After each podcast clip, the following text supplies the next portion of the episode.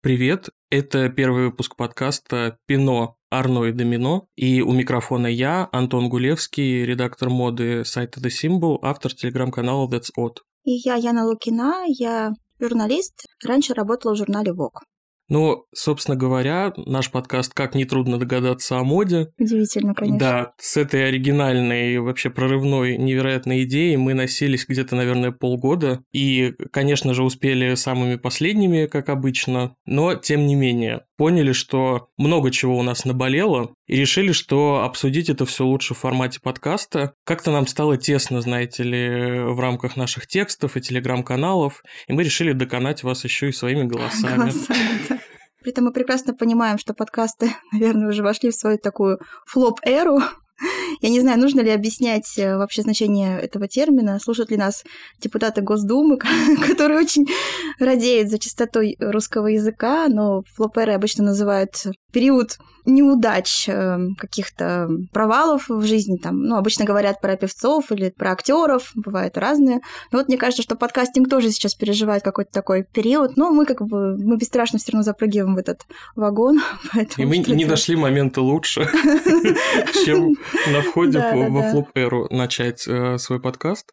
Собственно говоря, нас посетила мысль, что очень много подобных разговоров вокруг модной индустрии сейчас, что мода тоже во флоп-эре, в упадке, фэшн уже не торт, как говорится. Все как-то относятся э, к индустрии очень критично, говорят об упадке дизайна, о том, что дизайнеров вообще не осталось, кругом одни стилисты, и инфлюенсеры эти еще бесят, и вообще всех все раздражает, но при этом все очень активно это обсуждают. Как-то вот не очень похоже, что это покойник, раз, простите, о нем так много говорят. Да, это вот любимая эта поговорка, что хранили моду, порвали три баяна просто, действительно, потому что мне так кажется, что все эти негативные разговоры это прям главное топливо, наверное, всех дискуссий о моде сегодня, потому что что бы мы делали, если бы все дизайнеры были бы прекрасные, мастеровитые, талантливые, да, что мы писали, кроме того, как здорово, как хорошо. Да, вот, кстати, интересный момент. Все еще хоронили модную критику, хоронили просто ее годами, говорили о том, что ее больше нет, что все стали очень сервильными, льют патоку,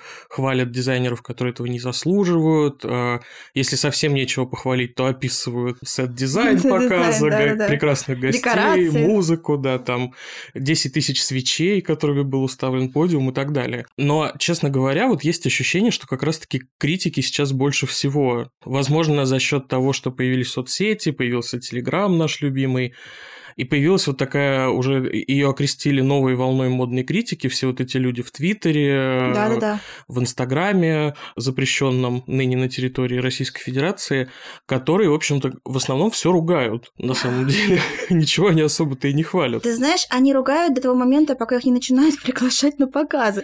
Да, вот ровно до того момента. Эта система, она, к сожалению, ну как, к сожалению, может, для кого-то и к счастью, наверное, для тех, кого приглашают на показы, она не меняется десятилетиями, наверное, не будет меняться тысячелетиями, правда. То есть ты ругаешь, ругаешь, ругаешь, потом тебя сажают в первый ряд на показе коуч, и коуч вдруг становится лучшим брендом Нью-Йоркской недели моды. Ну, кстати, по поводу коуч ничего не могу сказать плохого. Мне кажется, они как раз тот бренд, который абсолютно точно понимает свою нишу, работает со своей аудиторией, здесь у меня нет вопросов, да. Абсолютно. Поэтому... А если еще и сумку подарят, то тогда сумку уже вообще подарят, которая бы... такая, как подушечка. Это pillowback, да. да. Pillowback.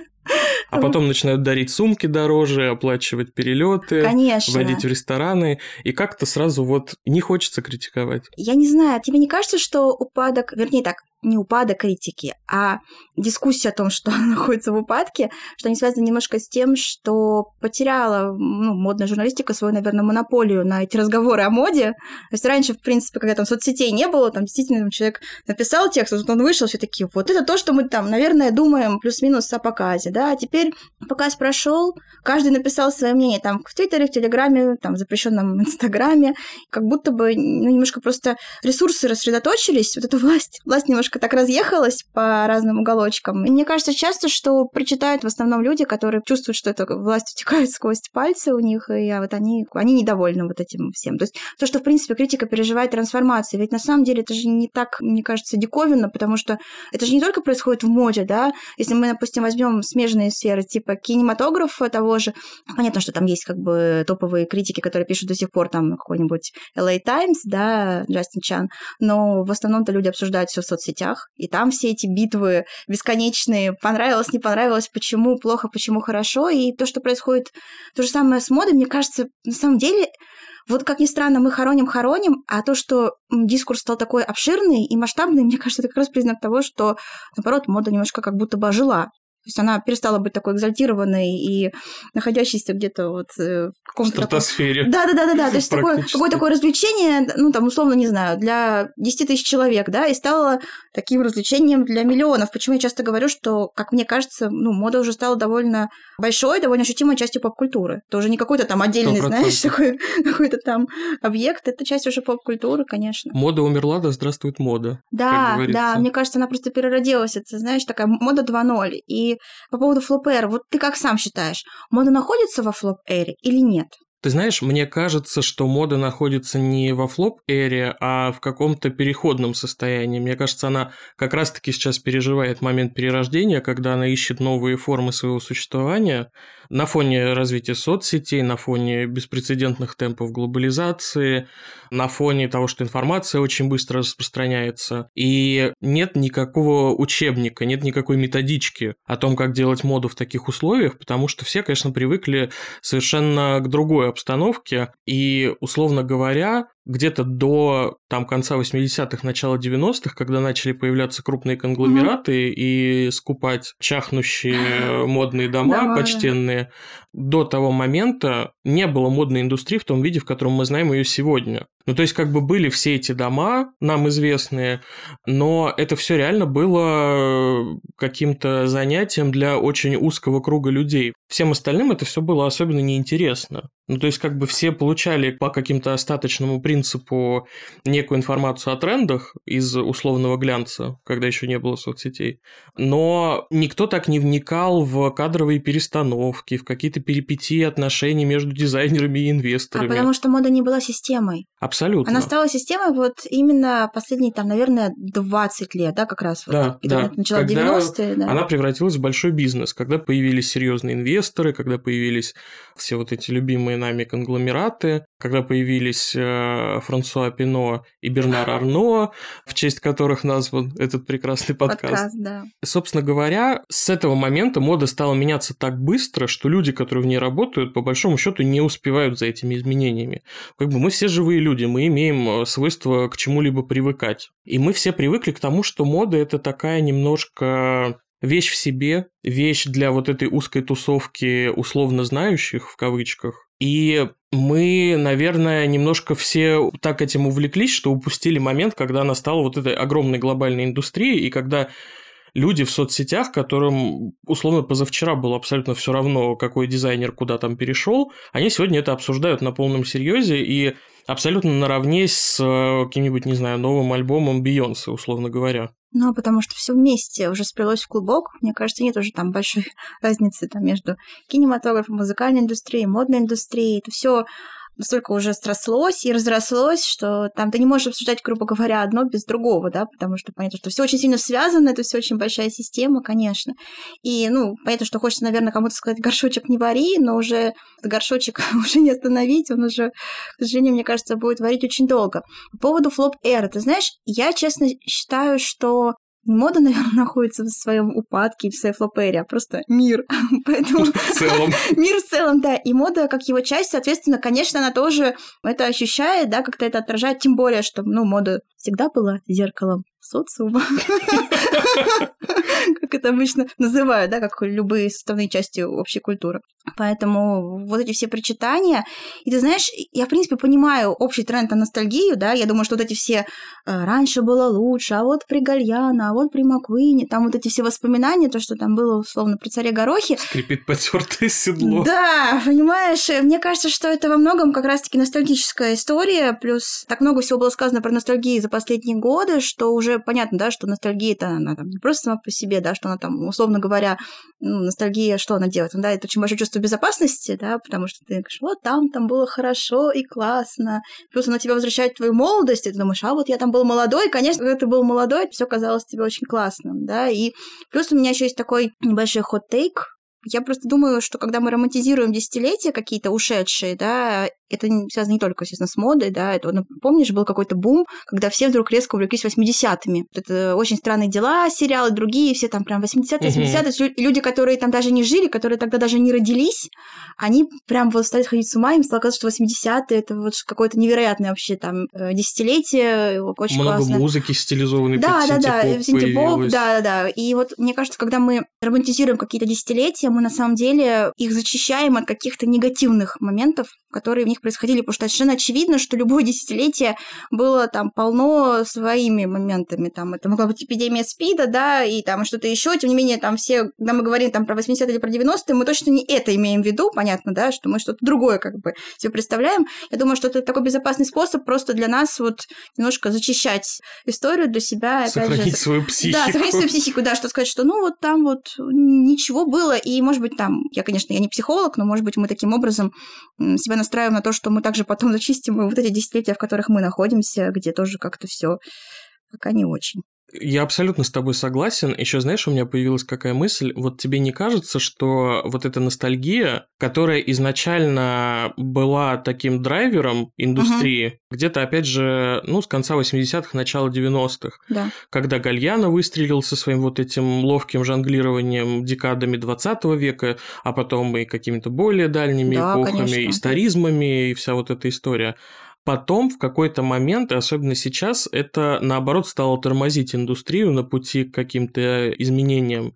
Я сейчас объясню, что я имею в виду. У меня есть ощущение, что многие, особенно молодые дизайнеры, в последнее время, они так много ностальгируют, что они как будто бы сами себе не дают ничего нового придумать. Причем, если на условный там Virgil превратил такой модный ready-made в свой фирменный прием и много брал готовых идей, которые ему нравились у других дизайнеров и смешивал их вместе, то сегодняшние молодые дизайнеры такое ощущение, что они вот берут себе одну ролевую модель и начинают просто подражать. Подражать. Даже я, я хотел сказать, как-то пытаются повторить э, карьерный путь, но нет, они вот именно в плане дизайна начинают подражать. И я понял, что да, в последнее время все чаще вот они выбирают именно одну ролевую модель, то есть, условно говоря, меня поразила дизайнер Луис де Хавьер, э, у которого Джулия, наша Фокс, э, ходила на показе в платье с э, рогами вместо бра.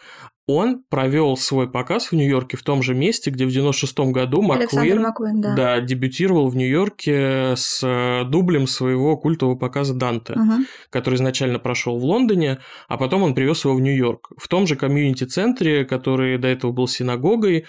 И такое ощущение, что как бы весь смысл этого показа был ровно в том, чтобы провести его именно в той локации, где в 96-м году его провел Маккуин. Ну, мы живем в эпоху ремейков. Правда, она в кинематографе и телематографе уже начинает угасать, потому что стало понятно, что это не выход, да, это очень недолговечная история успеха. Но вот в моде, видимо, это все еще продолжается. Мой вопрос всегда в таких ситуациях это tribute или это fan fiction? Потому что мне иногда кажется, что вот то, что происходит с молодыми дизайнерами, это какой-то вот, ну, я думаю, что все знают, что такое фанфики, да, когда ты там взял какую-то уже ходовую большую историю Гарри Поттер, и вот, значит, там написал м, по мотивам этой истории ромком про Драко Малфоя и карликового пушистика Джинни Уизли, как бы, то есть, ну, вот примерно вот такого как бы уровня. И мне иногда кажется, что это тоже связано с общей какой-то культурой, что, то есть, в принципе, там, fan fiction, это же тоже довольно дерзко, когда ты берешь уже готовое произведение, да, готовых героев, и вот как бы берешь и что-то переделаешь что-то, как ты это видишь, да, там какой-нибудь фан-сервис, вот это вот все, что все любят. И мне кажется, что очень часто вот по такой же модели создаются какие-то коллекции у молодых дизайнеров. То есть, знаешь, когда Наверное, мысль там такая, типа, я обожаю Маккуина. Для меня там он бог, герой, вообще просто там дома, не знаю, висит его портрет.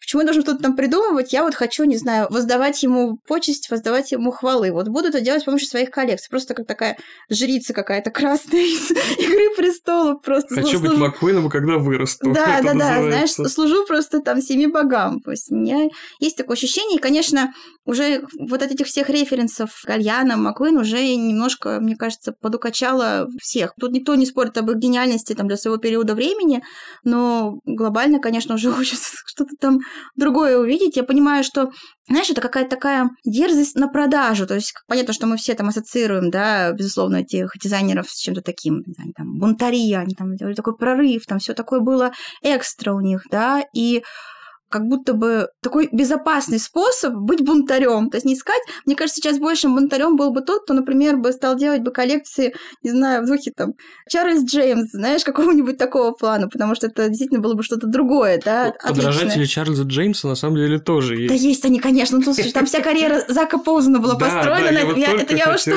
тоже так махнула, конечно, с другой стороны, видишь, Зак Поузен и закрылся, вот он оказался, видишь... Да, не в ту сторону смотрел. Да, он до последнего жал вот именно эту эстетику, и посмотри, то есть даже когда, наверное, он уже понимал, что уже крах близок, он как э, оркестр на Титанике продолжал играть. Продолжал играть. шить эти платья-торты из э, миллиона слоев э, тафты. Да, да, да, и, наверное, надеется, что рано или поздно его позовут в Диор, но, к сожалению.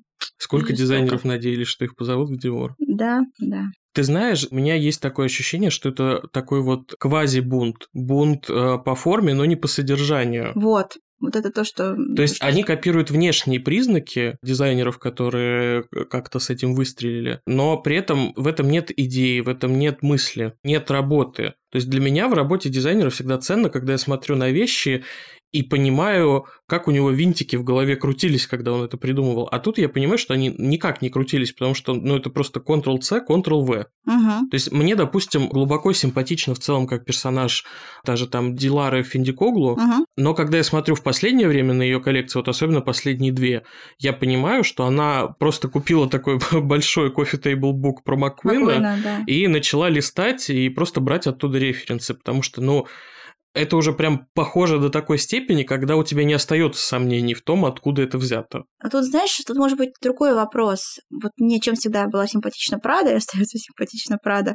тем, что, например, в твоей этой вселенной, да, такой мультивселенной, в ней нет идей, которые угасают. Ты постоянно видишь в новых коллекциях какие-то отсылки к старому. И, допустим, даже не в коллекциях, бывает какое-нибудь платье на красной дорожке, ты понимаешь, ага, а там она его собрала там из вот этого, вот этого, вот этого. Там все живет.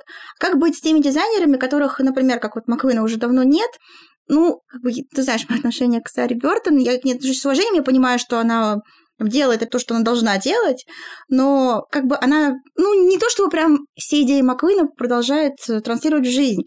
И если это, например, действительно гениальная идея, не должны ли они как-то продолжать жить? И вот здесь начинается такое немножко колебание, потому что понятно, с одной стороны, да, что странно, что копируют, а с другой стороны, если это действительно хорошая идея, так ли это плохо, что кто-то ее еще использует? Ну вот, знаешь, не могу тут сказать, как я к этому отношусь, то есть я, я прям строго против или я прям всячески за, но вот я как-то что-то вот в этом духе такое чувствую, что, может быть, это есть тут какой-то как будто бы смысл все таки в этом, знаешь, потому что иначе бы, вот если бы все эти молодые дизайнеры не копировали бы там того же Маквин, что-то мы сегодня его так много раз вспоминаем, прям нехорошо, знало ли бы молодое поколение фэшн-любителей вообще так много о Маквине? Вот мне хочется спросить, знаешь, потому что как бы благодаря вот этому постоянно вспоминаем его коллекцию, то есть его коллекция постоянно на слуху, хотя уже там прошло там, 25-30 лет, да, с э, тех пор, как они были показаны. Вот не знаю, как стоит ли тут овчинка выделки, да, если тут перекрывает ли одно другое. Ты знаешь, мне кажется, это какая-то палка о двух концах, потому что с одной стороны, да, здорово, что об этом знают, а с другой стороны возникает вопрос, а знают ли? Потому что Демна бесконечно просто процитировал уже всего Маржелу вдоль и да, поперек, да. но при этом вот для молодого поколения все эти силуэты, это силуэты Баленсиаги, точнее, Демны Баленсиага. Ну, Они не знают, не знают, кто такой Маржела. Нет, ты, видимо, редко ходишь в high fashion твиттер. Вот серьезно тебе говорю, там вот этот молодничок, кому там, не знаю, 18-20 лет, они там все дикие фанаты Маржелы, они копают, копают, они там все вечно в поисках Таби, ну, понятно, что Таби, конечно, ну, таби, да, довольно, уже... довольно попсовая штука, безусловно, но как раз-таки там какого-то такого поверхностного ресерча я практически не вижу. То есть там люди прям копают очень так серьезно. То есть знают, знают, знают, конечно. Но это, знаешь, тоже своего рода субкультура, потому что когда ты смотришь в других более массовых соцсетях, которые нельзя называть, там ты сплошь и рядом видишь вот это вот пиджак а-ля Баленсиага, вот это вот а-ля Баленсиага, и ты думаешь, господи, ну не а-ля Баленсиага, ну не он это абсолютно все придумал. И второй момент, который меня во всем этом беспокоит, это то, что все эти дизайнеры молодые, они как будто никак не продолжают этот дискурс, они его не обогащают, то есть они паразитируют просто на чужих идеях. И в итоге эти идеи не живут. Не живут, они существуют. Они существуют, да, то есть как бы они не закопаны в землю, они, прости господи, не гниют, они там сохранили свою форму, но при этом это, ну, это не жизнь. Мавзолей. Да, это вот реально, понимаешь, какое-то просто, да, кунсткамера. То есть все его идеи, они как будто бы заспиртованные в баночках стоят. Здорово, что мы их видим, но развития никакого нет. А нет ли у тебя ощущения, что, может быть, просто уже все, что могли, уже вот вычерпан до дна котел с модными идеями, и уже просто невозможно ничего нового придумать? Ну, безусловно, нельзя придумать новый силуэт, потому что можно до бесконечности деконструировать, но uh-huh. это все равно будут отсылки к, не знаю, ну, Нью-Луку, да. Беллипок, к 60-м, к чему угодно. Но у меня все-таки есть ощущение, что еще не исчерпан потенциал эклектики и соединения всего со всем. И однозначно еще не исчерпан потенциал стайлинга. Почему во многом сейчас стилисты так вышли в такой модный авангард, и их присутствие в инфополе стало гораздо больше, потому что, как мы видим на примере тех же датских брендов на неделе моды в Копенгагене, придумывать новые способы, как чего-то куда-то повязать, можно практически до бесконечности.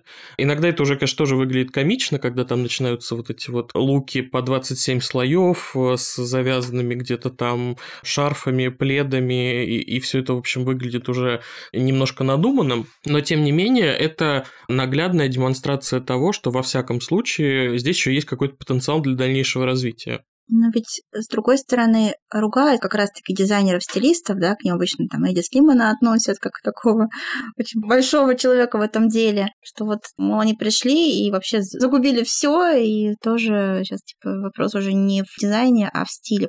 В то же время, как мы видим стайлинг на страницах, например, глянцевых изданий. Мы дошли до, до той точки, когда вообще уже нельзя никак ты говоришь, ничего ни с чем миксовать, можно только дать э, тот лук с показа, и, собственно, еще тебя, скорее всего, если какой-нибудь крупный, очень важный бренд, он еще может тебя попросить, чтобы еще на соседней странице не стоял никакой там бренд-конкурент, знаешь, то есть вот до такого мы дошли.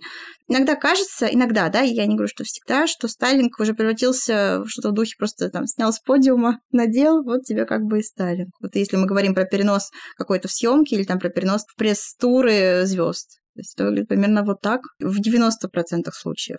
Но ты знаешь, при этом ты смотришь на то, что делает Иб Камара, например, угу.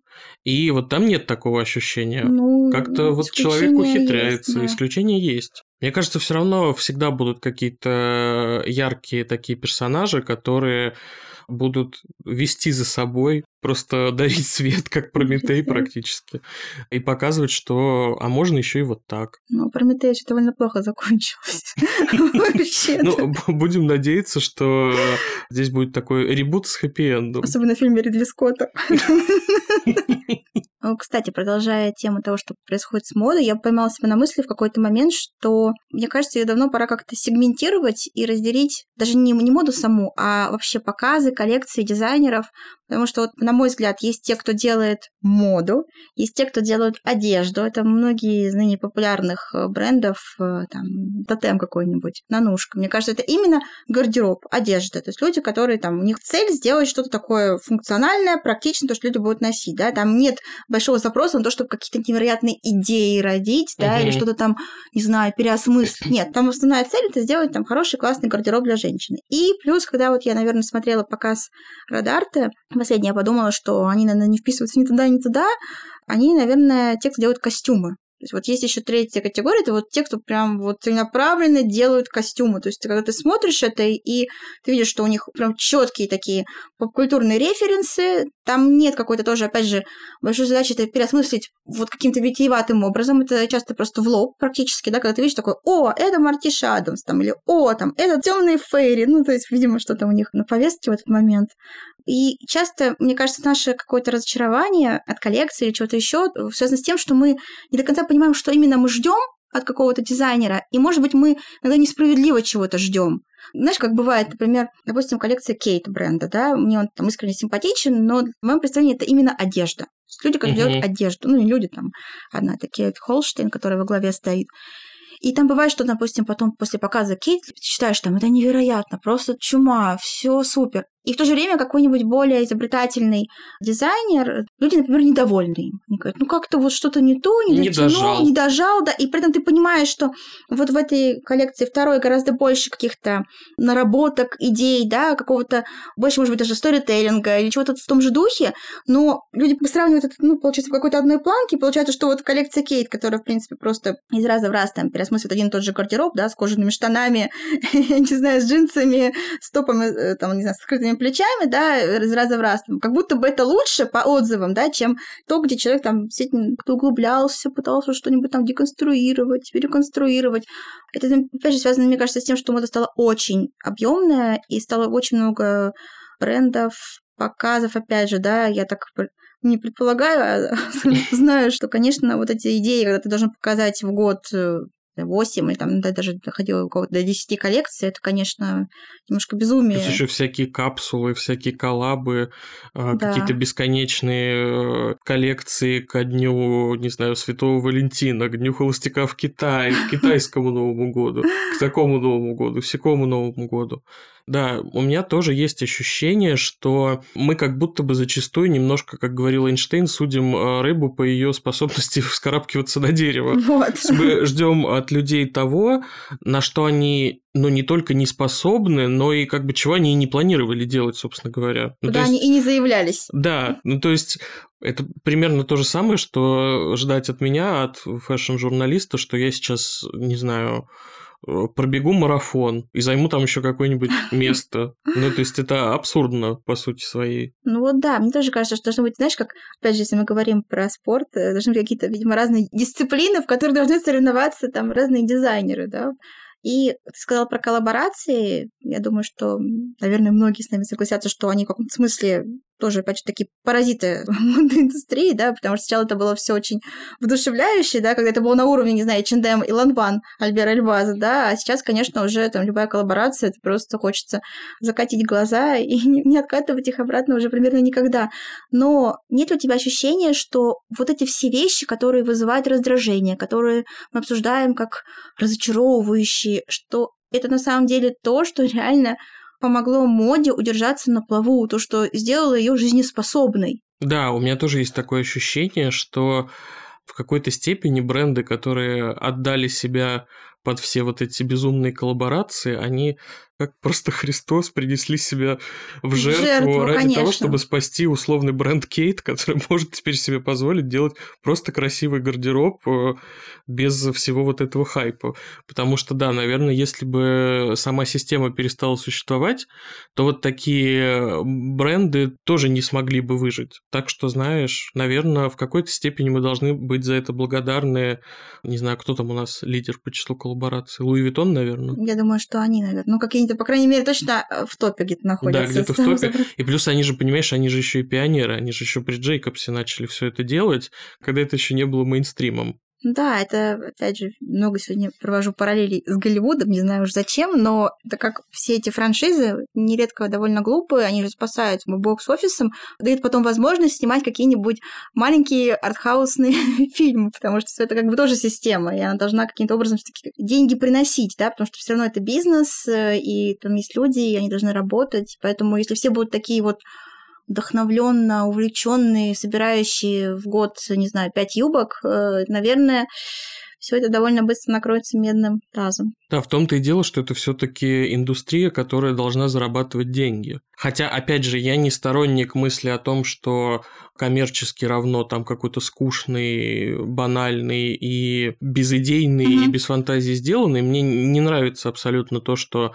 в моде вот слово коммерчески приобрело какую-то такую негативную, негативную окраску, окраску да. да. Как бы если кто-то хочет поругать коллекцию, он сразу говорит коммерческая. А что такое коммерческий, условно? А какой-нибудь Дрис Ван Нотен, он коммерческий дизайнер? Ну, наверное, все-таки да. Да. Но он же не делает какой-то условный кутюр, он делает э, вещи, которые потом продаются в магазинах. И, кстати говоря, несмотря на все, опять же, их кажущуюся сложность, хорошо продаются, уже много лет хорошо продаются. И, опять же, тоже информация, которая многих удивляет, Дрис как раз-таки один из немногих дизайнеров, который вообще не делает никаких вещей, таких вот шоу-писес. Угу. то, что как бы нужно для какой-то шумихи в прессе, как пиар-повод, но то, что потом не идет э, в пошив и на продажу. У него таких вещей вообще нет. Да, абсолютно... он же прям сразу работает на магазин. Да, да, абсолютно все, что он делает, потом идет в пошив, и потом отправляется в его многочисленные корнеры в универмагах и концепт-сторах. То есть там вообще в принципе нет такого понятия, как вот шоу-пис. Как у Коперни. Да, как у Коперни и много у кого еще. То есть есть такие дизайнеры, у которых, ну я не знаю, до 70% коллекции потом вообще ни в каком виде никуда дальше не идет. То есть Пармоз. это да, да, тупиковая такая ветвь, которая прекращает свое существование сразу после показа. Ну, максимум там на какие-то красные дорожки кому-то дадут, кто влезет кто во все да. это. И все.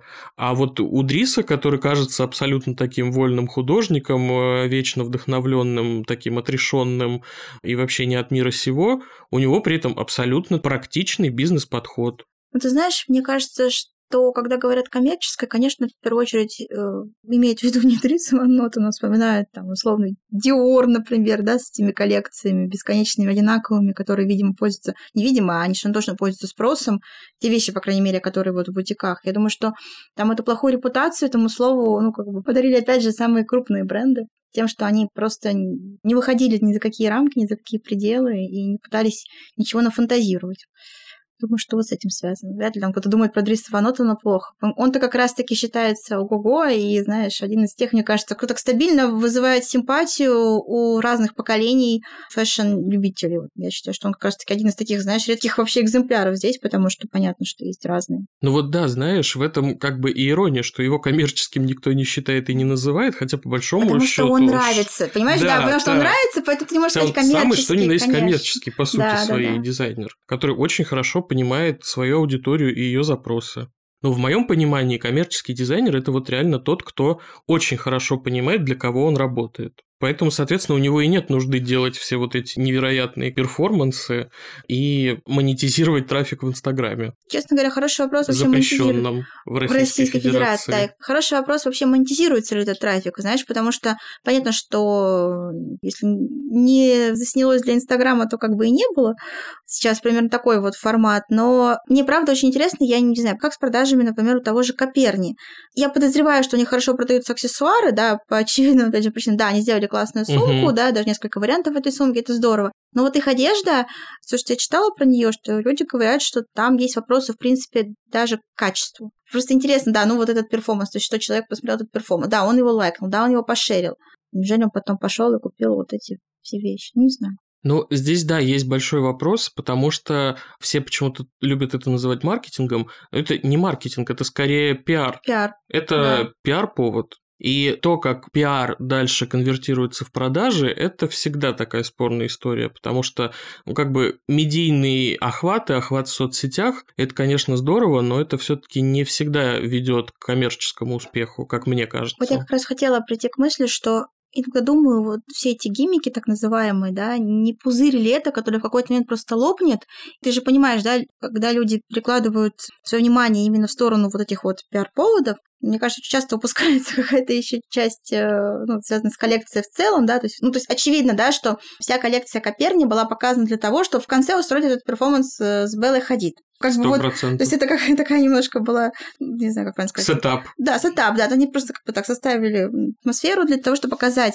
И в какой-то момент, когда, например, станет понятно, что это все не так хорошо коммерциализируется, как, наверное, хотелось бы, не окажется ли, что, знаешь, уже так много всего упущено, то есть уже как-то не так много вкладывали, наверное, как могли бы, например, я сейчас не конкретно про Коперни, а в целом, там, допустим, в коллекции, да, слишком много потратили на вот эти все пиар-активности, и вот потом что останется, не знаю, руками развести и сказать, а что мы будем делать дальше.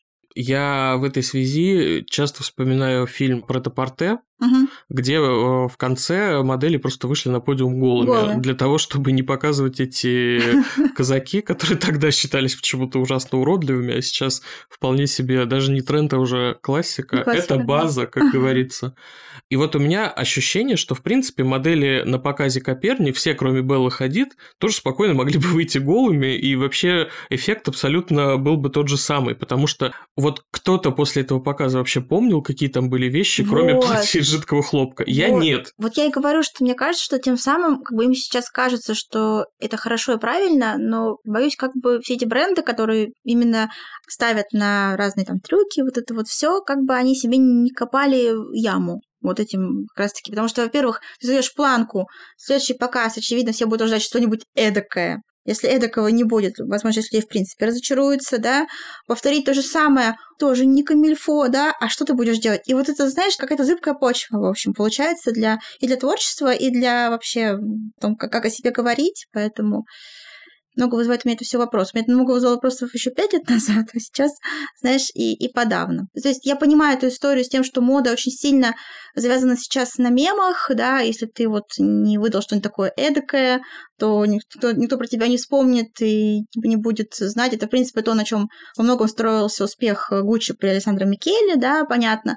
Но не знаю, уже, мне кажется, мы от этого тоже устали, как, в принципе, примерно от всего. Вот проблема, наверное, моды, вот опять же, в скорости и в количестве, и любая идея, которая кажется классной, она кажется классной ровно 5 минут, потом она начинает тебя доставать и изводить. Да, согласен. У меня тоже давно крутится эта мысль в голове, что моды просто стало очень много. И я сейчас даже не о количестве коллекций дизайнеров и брендов, хотя их, очевидно, тоже не становится меньше.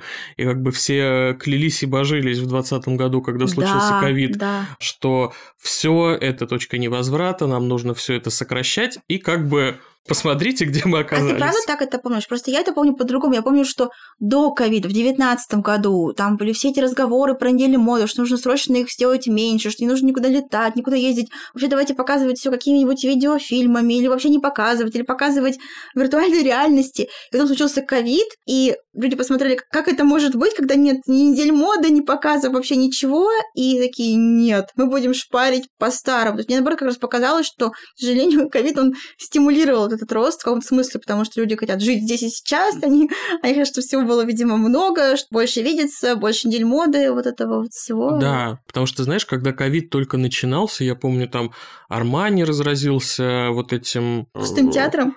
Пустым театром, а потом он еще, когда вот уже всех прям посадили по домам, он выпустил такой манифест. Манифест о был. том, что вот эта точка невозврата, планета вот уже нам подсказывает, что это все too much, нужно сокращать количество показов, недель моды, и вот эти дурацкие круизные показы по всему миру вообще нужно убирать, и все это ужасно. И вот три даже уже года спустя, получается, сеньор Армани, а как бы ваши 250 линеек да, никуда не него, делись у него при этом. Самое главное, что он ведь действительно адепт очень большого количества. У него куча линеек, как-то куча, куча показов, показов да. и еще показы обычно всегда по 140 луков. Да, вот это самое во всем этом для меня странное. Ну, то есть, как бы человек, который выступил с таким манифестом о том, что вот как бы нам нужно все сокращать, моды стало слишком много, он в итоге сам, получается, себе противоречит. Звоночек-то идет из дома. Да, да.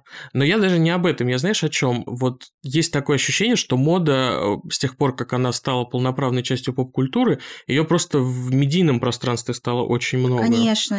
Ну, да. то есть из каждого показа, условно говоря, бренды, особенно большие, пытаются выжить как можно больше инфоповодов для того, чтобы вот бренд э, в течение как можно дольшего времени из инфополя вообще не пропадал. Проходит показ, и начинается. Сначала ты видишь это у всех инфлюенсеров в соцсетях. Все эти видео, сторис, посты, какие-то восторженные, вот это fabulous, amazing, best show I've ever seen. Никогда такого не было, и вот опять. Потом ты видишь обзоры во всех медиа. Потом ты видишь там телеграм-каналы, все постят одно и то же. А потом начинается еще вот это вот гости показа, светская хроника, автопати показа. Потом э, все вот эти видео и фото с Warfare, а давайте мы вам покажем, как это все делалось, а давайте мы вам расскажем, как делалось вот это платье, а вот это платье, а вот тут 10 тысяч часов ушло на вышивку. И ты понимаешь, что коллекция это выйдет только через полгода, а она уже так а достала. тебя от нее тошнит уже через две недели после того, как показ прошел. И у меня есть ощущение, что все вот эти разговоры о том, как мода достала, как она надоела, они связаны в первую очередь не с тем, какой плохой дизайн и как плохо стали работать дизайнеры, а с тем, что просто ее реально стало очень много. Конечно, и стало очень много, да, какого-то побочного контента, связанного с модой. Мы как бы немножко всего этого переели. Но ты знаешь, есть просто ведь два типа популярности. Вот один из них это когда ты можешь, в принципе, давать одно интервью в год, если мы говорим про актеров, например, да, и и все равно оставаться суперзвездой, да, пример, там, не знаю, Дженнифер Лоуренс. Она кинозвезда, там, она может раз в год там, с вами поговорить, этого достаточно. А есть типа популярности, когда тебе нужно постоянно подогревать. Это вот как раз в основном инфлюенсеры из Инстаграма, да, то есть если, если Киара Феррани на месяц уйдет какой-нибудь детокс диджитальный, да, то не исключено, что про нее просто подзабудут. И мне кажется, что очень многие модные дома, они себя чувствуют именно как инфлюенсеры, и им кажется, что им нужно постоянно напоминать о себе. Потому что если вдруг, не дай бог, они там один день ничего не расскажут про себя или не выпустят, то все просто забудут существование, не знаю, модного дома Диор. Просто как будто его и не спойлер, было. не забудут. Конечно, нет, да. Но вот именно, видимо, это ощущение, ну, тем более, что это как бы рабочая сейчас схема, да, это очень хорошо видно, опять же, на примере инфлюенсеров. Я думаю, что это тоже влияет, и, наверное, как-то где-то сидит просто в голове у людей, которые там отвечают за все эти пиары, маркетинг, стратегии, и они, наверное, вот из этого исходя решают, что нужно постоянно напоминать о себе. Знаешь, это вот они как будто бы не понимают, что это правда, на самом деле, довольно раздражающе, знаешь, это как сосед, который тебе каждый божий день ходит в гости. Не в гости, а просто, типа, тебе звонит звонок, такой, типа, а я вот тут. Вероятность, если напоминали о себе раз в месяц чем-нибудь более таким субстантивным, не по этого слова, может быть, это было бы лучше. Люди бы, может быть, они бы жили в антиципации. Ну, посмотри, что происходит с, не знаю, с брендом Фиби Файла. Человек уже просто его анонсировал, потом, значит, прошло уже, не знаю, 40 лет, Да, все уже такие, ну, как-то уже передержала. И вот она опять выкладывает, значит, там, напоминание о себе и говорит, что мы все таки выпустим коллекцию через полгода. И и люди, все просто сошли с люди ума. просто взрываются от восторга, да. потому что вот, инфлюенсер, кинозвезда. Что отличает кинозвезду? Мистери. Понимаешь, вот модным домам, мне кажется, очень часто не хватает какой-то загадки, они этого не понимают, они хотят себя полностью вот по душе на распашку. Да. Заходите в мой дом, мои двери открыты, понимаешь, как пела Вика Цыганова. И причем, знаешь, я, конечно, могу чего-то не знать, э, потому что я не пиарщик, но у меня есть ощущение, что вот эффективность вот этой стратегии постоянного напоминания о себе, она как будто бы ничем не доказана. То есть как бы все как-то поверили в нее, но как бы нет никаких данных, которые подтверждают, что она эффективна. Ну, то есть выложила условно там Кьяра Феррани или какая-нибудь Перниль Тейсбек сумку, поставила хэштег э, спонсор Мгм. и написала там «Сумка Прада, я очень рада». И что? Почему вы так уверены в том, что все люди, которые поставили лайк, они ломанутся в бутике Прада эту сумку покупать? Ладно, ломанутся, хотя бы просто перейдут, не знаю, в Инстаграм, правда, и посмотрят. Да, есть понимаешь, даже даже, это- на этом Ну, этапе. ну, это, видимо, знаешь, это такое, наверное, как бы забрасывание в надежде, что что-нибудь куда-нибудь попадет. Мне так кажется, так, вот знаешь, когда типа бросают, не знаю, 100 шариков, что уж в надежде, что хотя бы там два из них закатятся в какие-то лунки. Как бы стоит ли, опять же, овчинка выделки, ну, как бы не знаем, посмотрим.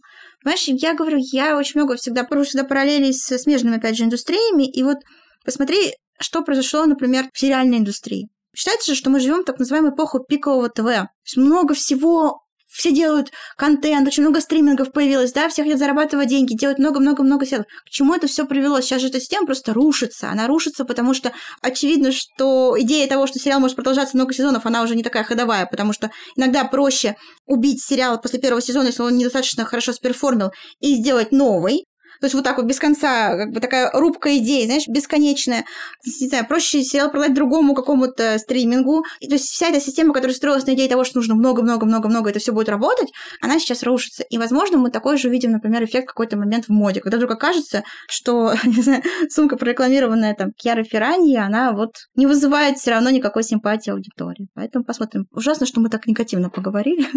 Потому что потому что мне кажется, что наоборот, э, мысль-то была у нас, что все будет хорошо, все будет жить. Нет, все будет хорошо и будет жить, просто всем нужно понять, как с этим жить. Это мудрая мысль.